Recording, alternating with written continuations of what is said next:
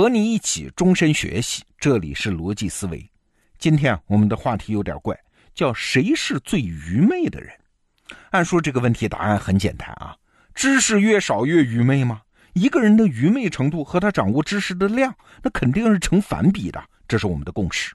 那好，我们来看一个事实，在美国啊，很多父母都不愿意给孩子打疫苗，为啥呢？打疫苗按说是有助于孩子的健康啊。对，原因很复杂。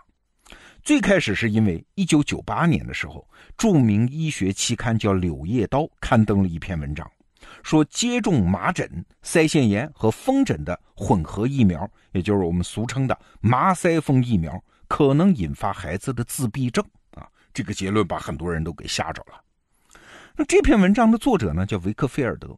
但是啊，文章发出来之后不久，科学家就发现，哎，这个研究不对头，有漏洞，结论站不住脚。所以六年后，也就是二零零四年，这《柳叶刀》杂志就撤下了这篇论文。而这个始作俑者啊，维克菲尔德医生本人也不得不出来跟大家道歉，承认我有错误。他本人甚至还被英国吊销了行医资格。你看这事儿就完了吧？可以说，关于疫苗有害的言论到这儿就算是止住了。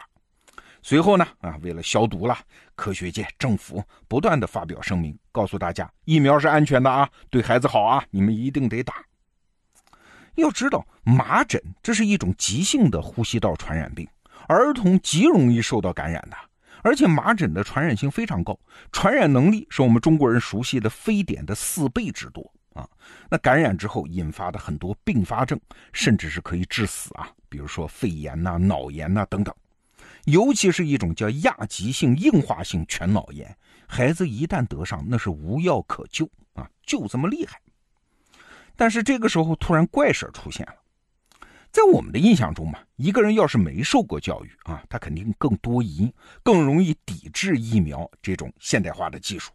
但是现实呢，恰恰相反，带头抵制疫苗的。不是那些文化水平低、没接受过太多教育的什么小镇呐、乡村的家长，反而是谁啊？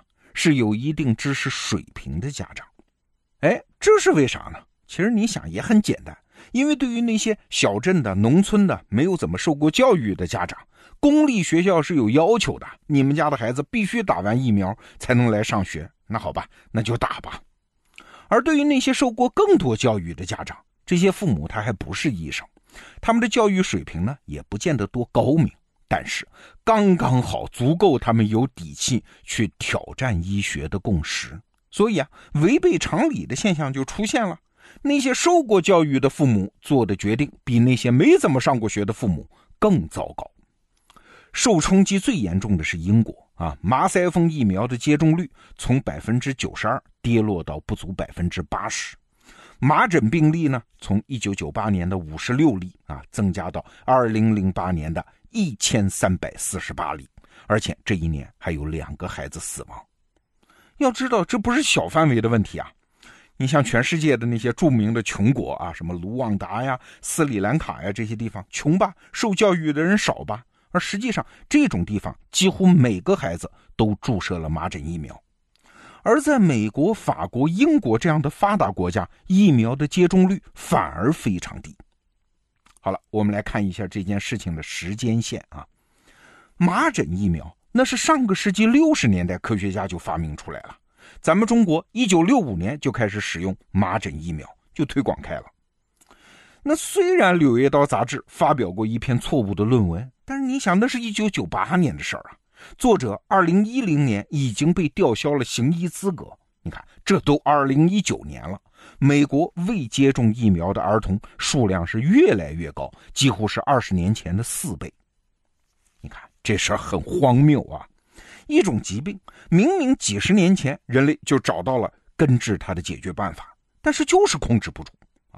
不光是麻疹疫苗啊，在全球范围内，五分之一的儿童因为家长不愿意而无法获得常规的免疫接种。每年有一百五十万儿童死亡，就是因为这种极其荒谬的原因。那为啥？因为他们的父母有点教育背景，有点对抗的底气，因为他们的一知半解。那最近我看到一本书，叫《专家之死》。副标题是“反智主义的盛行及其影响”。那这书里就谈到了一知半解的人会遇到的麻烦啊。当然，他主要说的是美国的情况。这美国啊，它确实是一个重视个性自由的国家，比其他西方国家更会抵制知识权威。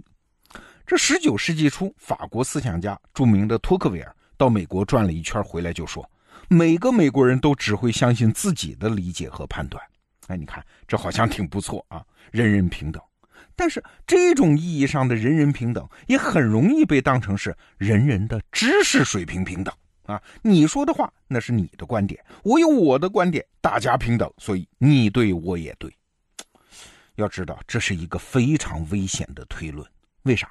因为这句话不是在争什么言论自由啊，这是在否定人类社会繁荣的基本前提。什么呀？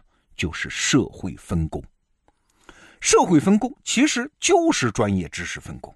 你懂一部分，他懂一部分，然后大家通过市场交换和彼此服务来共享那些知识嘛？这就需要一个默契啊，那就是每个人都得服从专业权威。咱们进医院就听医生的，上飞机就相信飞行员和航空公司，进到超市你就得有信心，这些商品都是合格的啊，超市是把过关的。你要是不服从这些专业权威，事实上在现代社会是没法生存的。但是你想过没有，在互联网时代，这个权威它出了问题。一方面，每个人都可以声称自己是权威，或者显得像是权威，这平等确实是平等了啊。但是鱼目混珠的事儿就在所难免啊。更要命的还不是这个，更要命的是那些假权威，即使被揭露啊，但是整个社会没有任何办法彻底消除它的影响。就拿我们刚才说的那个医生维克菲尔德来说，他发表的那篇论文就是质疑疫苗会引发孩子自闭症的论文，惹出了大乱子吧？后来甚至有材料证明啊，他发表的那篇文章其实就是接受了一些资助，想帮助那些原来就有自闭症的孩子赖上疫苗公司，好获得赔偿。你看，这种科学家、这种医生，那是有道德品质问题的，要么怎么被英国吊销了行医资格呢？但是，就这么一篇论文，它一旦发表出来，它就嵌入了互联网的知识世界啊，它就像病毒一样，迅速的自我复制、传播、变异，这玩意儿就像从瓶子里放出来的魔鬼啊！任科学家、杂志，甚至是政府怎么声明强调以正视听，嘿嘿，对不起，再也收不回去了。很多一知半解的人呢，只是模模糊糊的知道，哎，好像有这么一篇文章啊，好像有这么个说法，疫苗有害，所以我不让我们家孩子去打疫苗。你想，这种影响遍及社会的每一个角落，整个社会不知道要花多少成本才能清除掉这个影响。甚至永远也清除不掉。所以啊，回到我们节目一开始提出来的那个问题，请问这个世界上谁是最愚昧的人呢？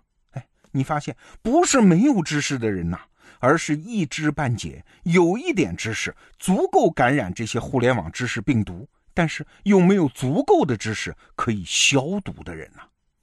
那请问这是在说谁呀？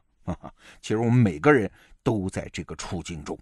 对于外行的知识，我们每个人都是这种病毒的易感染者，因此我们每个人也都处于愚昧的边缘。那怎么破呢？我记得吴军老师在他的得到课程叫《谷歌方法论》里面，就专门强调过服从力的问题。哎，没错，现代自由社会越是在自由社会，服从服从专业知识共同体，反而成了一种重要的能力。比如我们小时候背乘法口诀表，该背就得背嘛，没有什么好讨价还价的。做算术题，先做乘除，再做加减，古来如此，就得按照这个顺序，没有什么好创新的。你买了一件宜家的家具回家，回家你就得按照说明书上的顺序来安装，没有什么好质疑的。进到一家公司，先搞明白什么是这家公司绝对不允许的，你照着做就好了，没有什么好不服不忿的呀。